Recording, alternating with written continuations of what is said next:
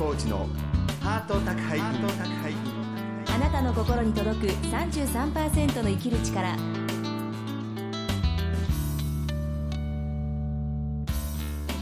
ご経営いかがですか？作家の月野浩二です。松井宏恵です。月野浩二のハート宅配便。今週も番組を聞きのあなたに33%の生きる力をお届けします。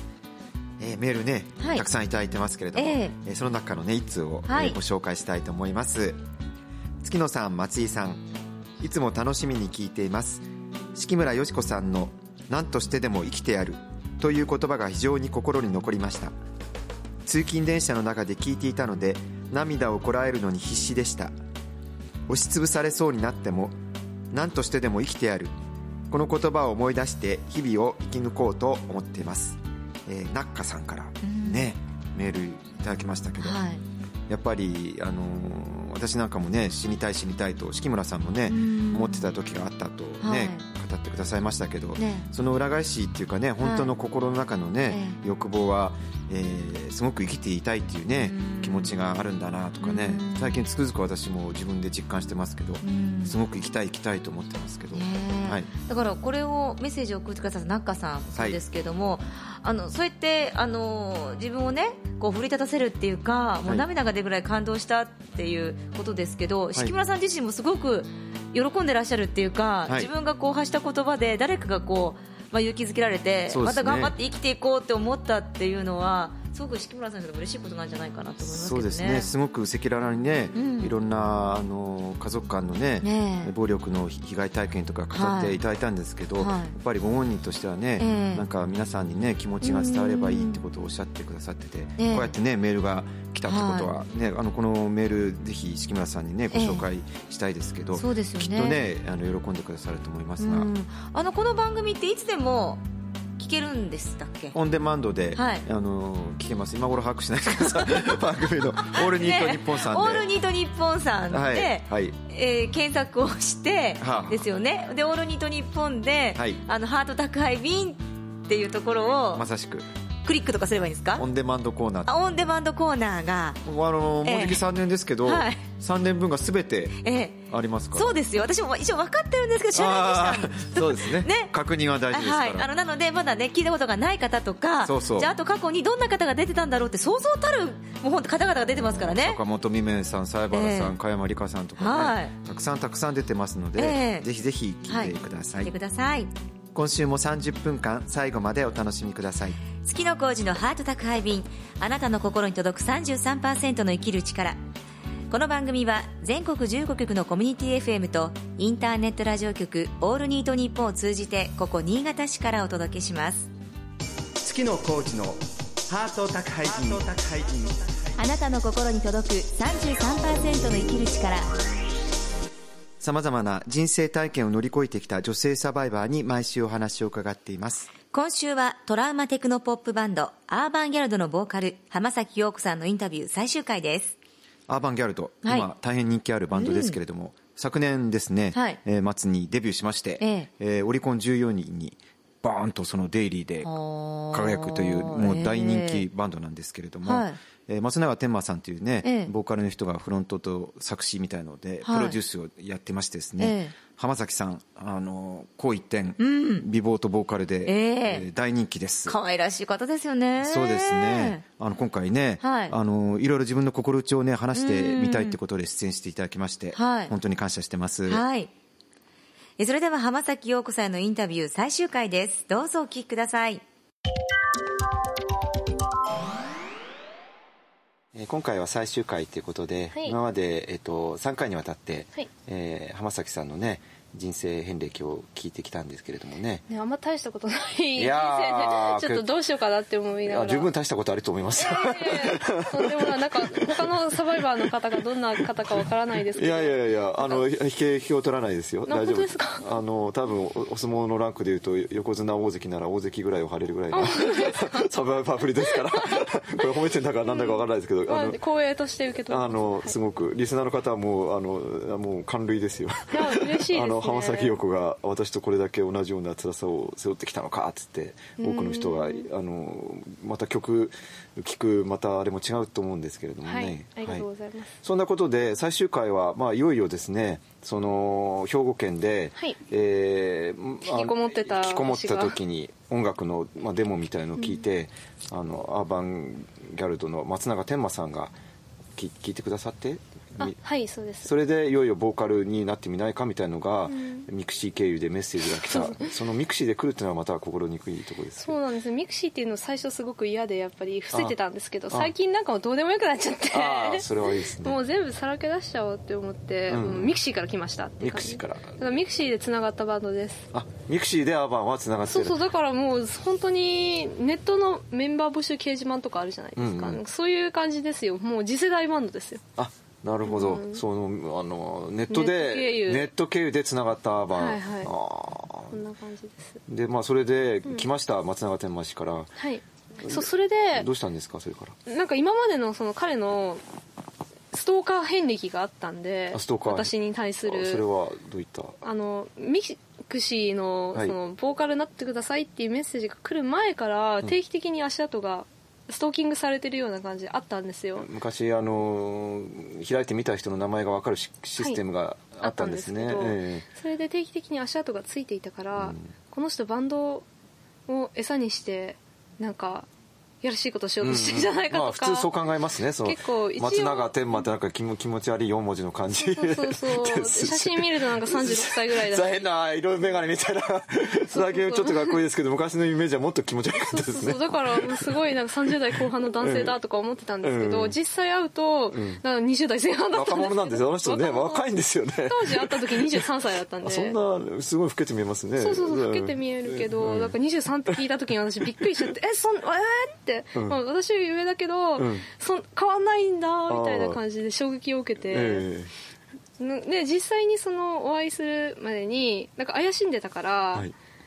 じゃあその関西にこっちに来てくださるんだったら、会って話してもいいですよ、うんそうですね。カタカタエンターみたいな感じで。それをメッセージで送ったんですよ、はいはい。そしたら本当に来て本当に来ましたか？じゃあ今週末行きますみたいな感じで来てでまたまたって思ってたら、うん。本当に来てくれてね。それでいろいろ話していくうちにその彼が来る前に音源送っていただいてそれで一通り聞いてたんですけど、うん。はい。でその時からまあ聞かなくてもアーバンギルド知ってたんですけど、改めてやっぱり歌詞とか読み込んだりとかして、えええやっぱり一番聞かれたのが、えはい。その音やってる音楽ももちろん面白かったんですけどそういうエレクトロのバンドっていうのはどちらかといったら音を中うんう心ん。だったけれどうも、んはい。アーバンギャルドはすごい言葉を大事そうでにしてて。すね。まあ詩人ですからねうん。そこが他のバンドと自分は違う部分だなってええ。面白みの部分だと感じて、そうですね。でメンバーにこれだけの歌詞を書ける人っていうのがいるんだっていうことに対してでそこの人のことは歌いたいってやっぱ純粋に思ったんですよ。う、そうですか。うん。うん、なんか気持ち的にはもう天馬に会うまでにもう自分の中でやりたいっていうことは大体固まっていたんですけれども、で実際に来てくれてでいろいろ話していくうちにその音楽観だったりとか,、なんか考え方とかその思想の部分じゃないですけど、はい。結構似通ってる部分が多かったし音楽の趣味とかもすごく近かったので、はい。私やっぱフランスのそのシャンソンやってたっていうので、ええフランスの音楽とかすごく好きだったし、はい。でそういうのでやっぱり性格もなんか合うし趣味も合うし、はい。い、いなと思って、ええ。でそれでやっていきますということになったんですけど、うん。問題は距離だったんですよ、関西ですもんうん、ねだからどうしようかってことになって、うんそうですね。でライブのたびに上京してたんですよあ当時。そうなんですか。うん。うん。で私もやっぱりそのライブのたびに上京するっていうスタイルをとっていたのが、はい。さっき前回あのお話しさせていただいたんですけど、はい。なんかただ生きてるだけの期間があったって音楽やめよううん。ってでもどっちつかずでフラフラしてた時期があったって、ええ音楽に対して。えっていうようなのと同じでなんかアーバンギャルドをやっていく上でやっぱメジャーデビューだったりとかその高いところを目指していこうっていう気持ちはもちろんあったんですけれども、はいやっぱり自分の中で保険かけてる部分があって、えはい。やっぱり今までその全然知らないグラウンドじゃないけど、はい。うんテクノポップやるなら東京だとは思っていたんですけれども、う東京に友達とか知り合いとか全くいない状況で一人で飛び込んでいってしまって、でましてや私はすごい精神的にやっぱりうんうん。こうナイーブな部分があるから、はすぐになんかダメダメになるんじゃないけど精神的にダメになるんじゃないかっていうことをすごく感じていたのでだから最初通いでやらせてもらってて、でも通っていくうちにやっぱり精神面と体力的な部分で追いついていかなくなっちゃって、はいすっごく辛くなった時期があって、うんはい。それでやっぱりもうこれ限界だってやっぱり上京しようって思って。ああ、遠いですからね、うん。むしろ、はい。限界だやめようじゃなくて限界だ上京しようだったんああその通いが限界になったわけですね。そうそうそう、ん。限界で上京しようって思ってそれで両親に私上京しますっていうことを話して、はい。それででまあうちの家庭っていうのは普通の幸せな一般家庭なんですけど、はい。そのうちの母のちょっと人生の背景っていうのが結構複雑な事情がいろいろあってあまあ、それちょっと割愛させてもらうんですけど、っていうのがあってだから私母と絶対離れたくないっていうのがあったんですけど、うん。ちょっと離れるの不安だったんですよこのうん。母の精神状態が。あ、お母さんもね、うん。お母さんの方が、はでもそれをいやお互いに成長しようっていうことを話し合ってい。それで上京させてもらって、はいそこからは体力的な部分っていうのは心配なくなったんですけど、はい。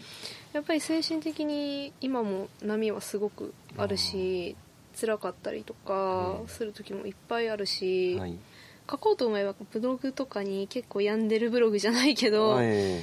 書けるわけじゃないですか、はい。でもそれをやっぱあえてしなかったのは、はいそれより先のものを見てたからだったんですよ。そのやっぱりメジャーデビューしたいとか、うん。もっと多くの人に音楽聴いてもらいたいっていう気持ちがあるから活動してるものっていうことを私前提に活動してる人たちは見てるんですけど、はい。なんか見てもらいたい人がいるっていう中で自分の弱い部分だったりとか弱音だったりとかっていう部分をやっぱり絶対見せたくなかったんですよ、うん。だからブログとかでもそういうの書いてなくて、はい。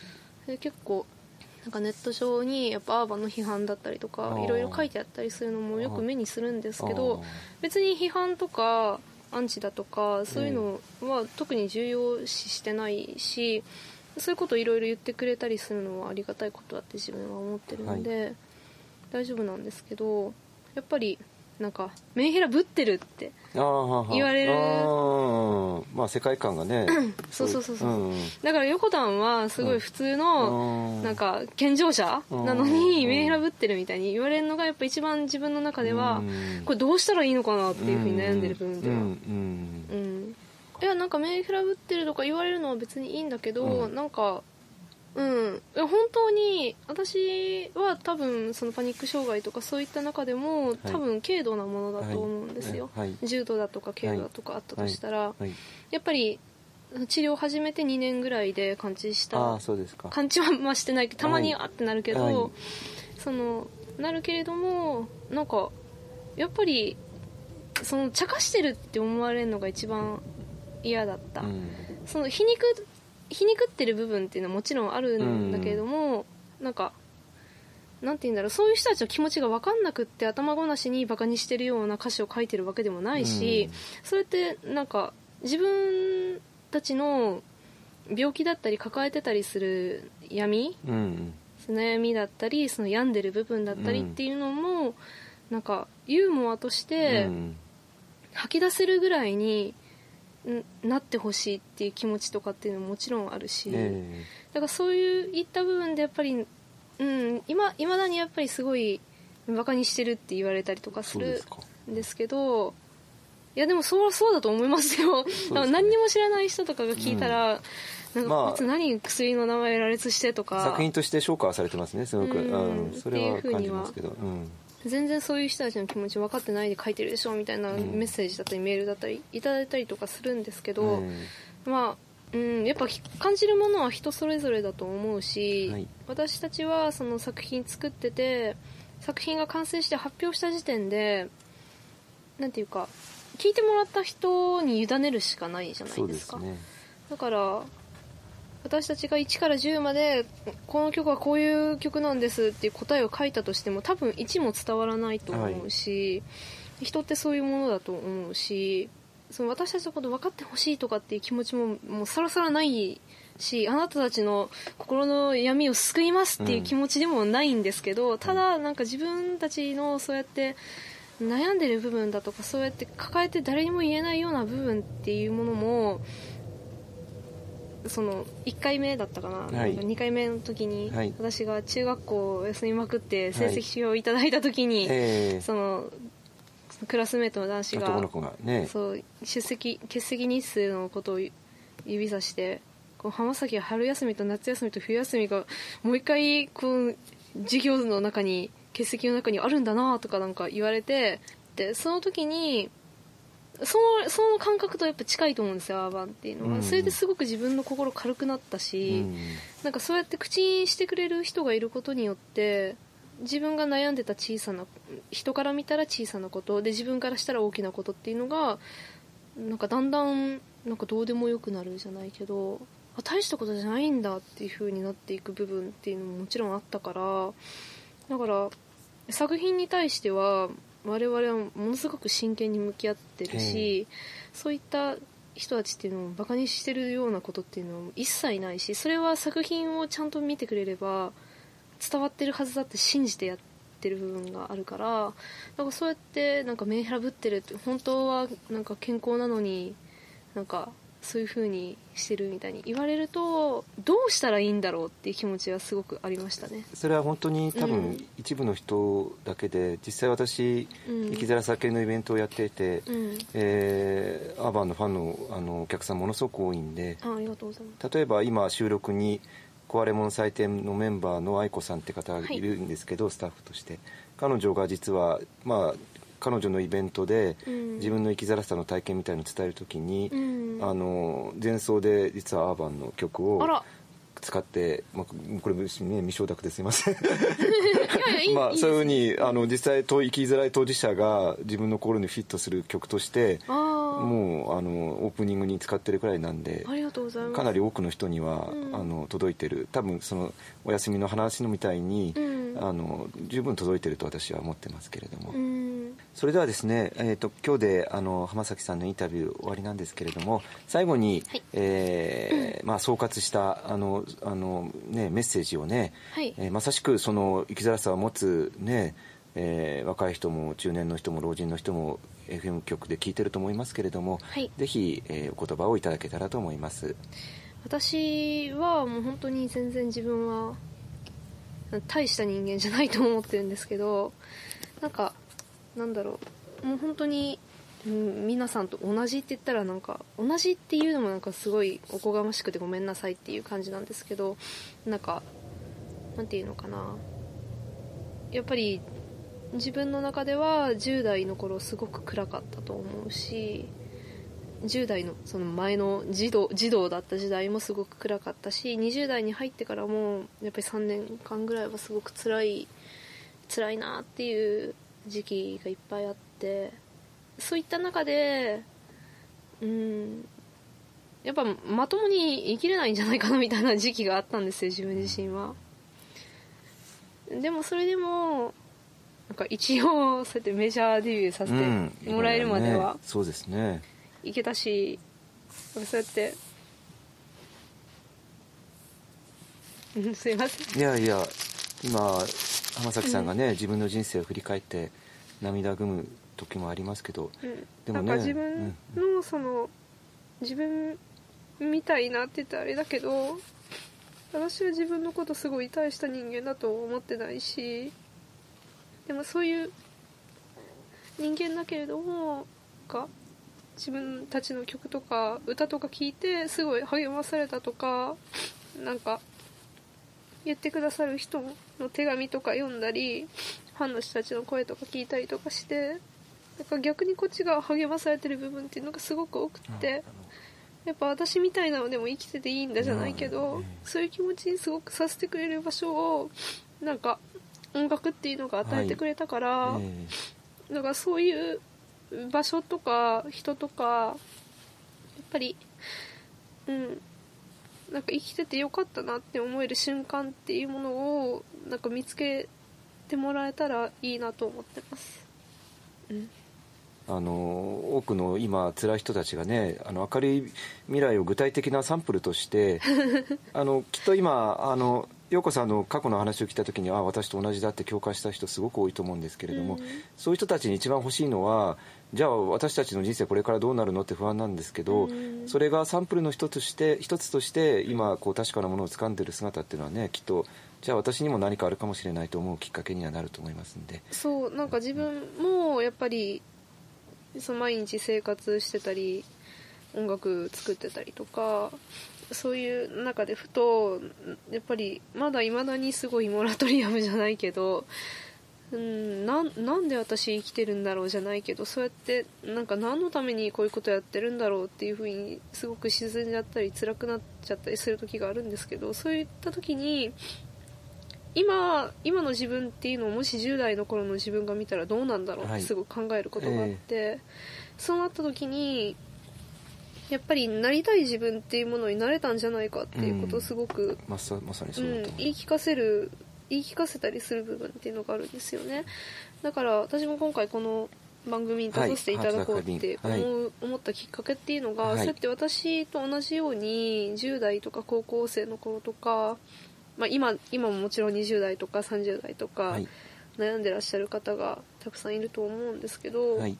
そういう方のさっきその月野さんがおっしゃったような、はいサンプルじゃないけど、ええ。こういう生き方もあるんだよっていう、なんか生き方っていうのを示せるような人間になれたらいいのかなっていうのがちょっと思っていた時におあ話ーいただいたんですよ。ちょっと前まではそういうふうに自分のことをとてもじゃないけど思えなかった部分があったので、はい。だから本当にタイミングがずれてたらこのお話断ってたかもしれない。ありがとうございます。いいタイミングでした、うん。ジャストタイミング。自分のことを話したいとかっていう気持ちがやっぱりあんまりなかったから、えだからそういった意味でなんか、うん、こういう生き方もありなんだよっていうふうに自分で自分のことを言い聞かせられるところまで自分は歩いてこれたと思ったのでえはい。それを今後はやっぱり伝えていけたらいいなとも思ってます。ぜひね多くの方々にねうん。気持ちが届く、また言葉でのねメッセンジャーとしても、はい。えー期待したいと思ってます、えー全4回にわたり浜崎陽子さんのインタビューをお聞きしました。本当にありがとうございました。ありがとうございました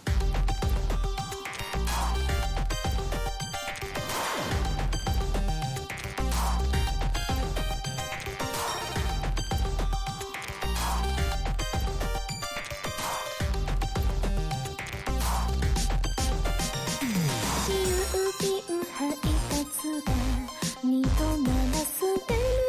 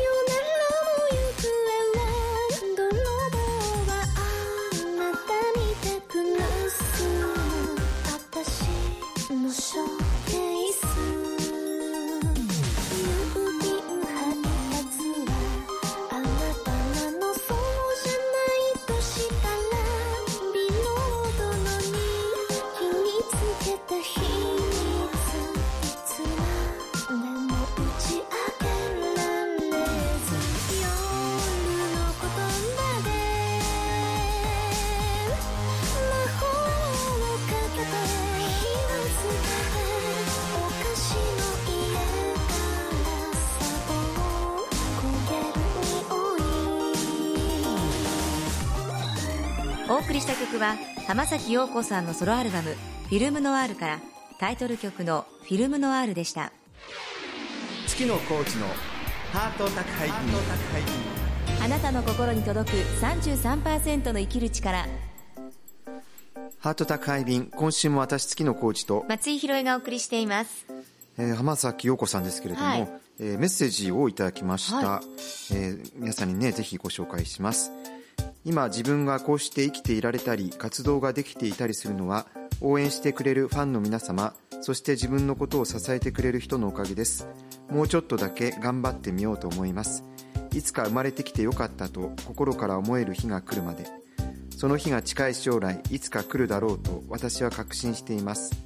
あの頃の自分にもうちょっとだけ頑張ってと今なら言えます。ご清聴ありがとうございました。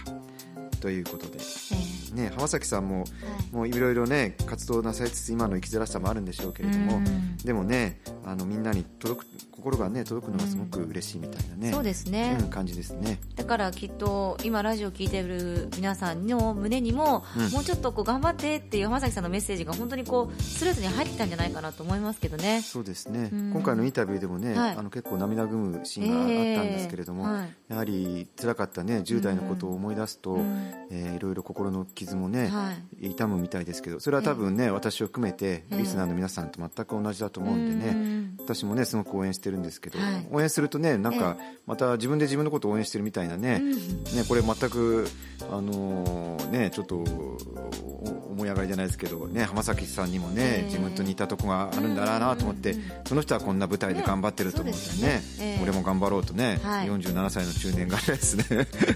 思 なんか違う意味で頑張るじゃないですか浜崎さんを見てるとなんか。あそうそう。でしょ？あ、まあ、あの、可愛いギャル好きですから。あのねアドレナリンがね。出てくるわけでしょ？で出ますけど、まあ、そういう意味でもね、はい。応援し続けていきたいと思ってます、はい。えーハート宅配便、はい。来週もぜひお楽しみに。番組では皆さんからのお便りをお待ちしています。気軽に送ってください。メールアドレスはメールアットマークハート 33.com 番組のツイッターアカウントはハート33ハート33です。それではまた来週。お相手は月野浩二と。松井宏恵でした。月の工事のハート宅配便。あなたの心に届く33%の生きる力この番組は全国15局のコミュニティ FM とインターネットラジオ局オールニートニッポンを通じてお届けしました。最後に私の朗読を聞いてもらいます。夜回り先生ポエム。先生僕リストカットしたんです。いいんだよ。先生私援助交際したんです。いいんだよ昨日までのことはいいんだよ。まずは水谷と考えよう。夜回り先生ポエム。夜回り先生水谷先生。あなたは僕の憧れの人です。いいんだよ。いいんだよ。悩んだら電話しなさい。水谷はどこにでも会いに行くよ。僕だけにいいんだよって言ってほしいです。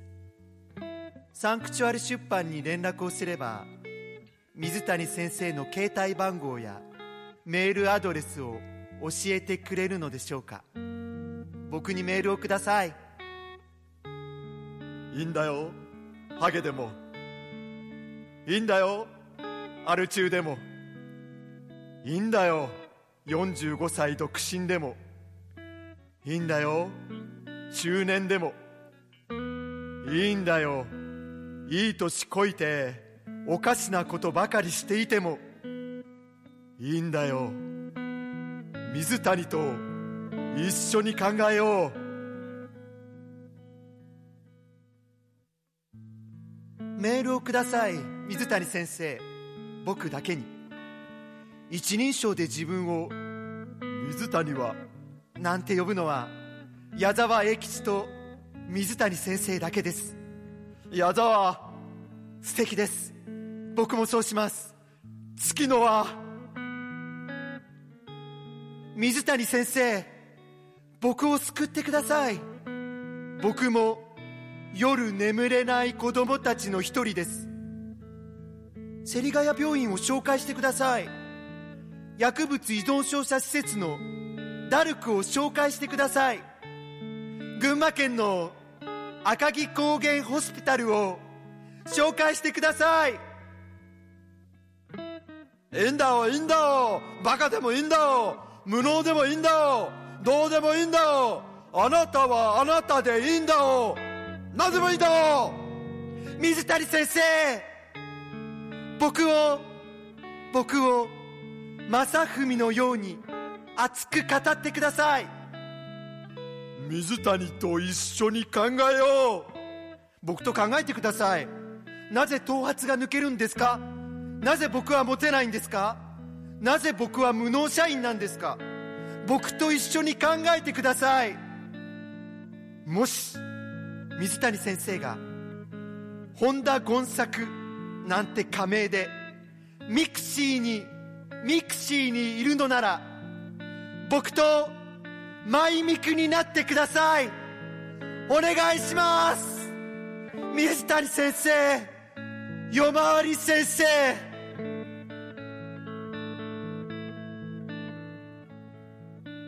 水谷先生はなぜ家にいる時もネクタイを締めてるんですか？写真に撮られる時になぜポーズを取るんですか？水谷先生足長スーツを履いているんですか？先生夜回り先生という姿はあなたが自分探しの末にようやくたどり着いた姿じゃないのですか？先生の心にも僕と同じようにぽっかりとした穴が開いているんじゃないですか？水谷先生あなたは僕たちの仲間です。夜回り先生僕を助けてください。僕も夜眠れない子供たちの一人なんです。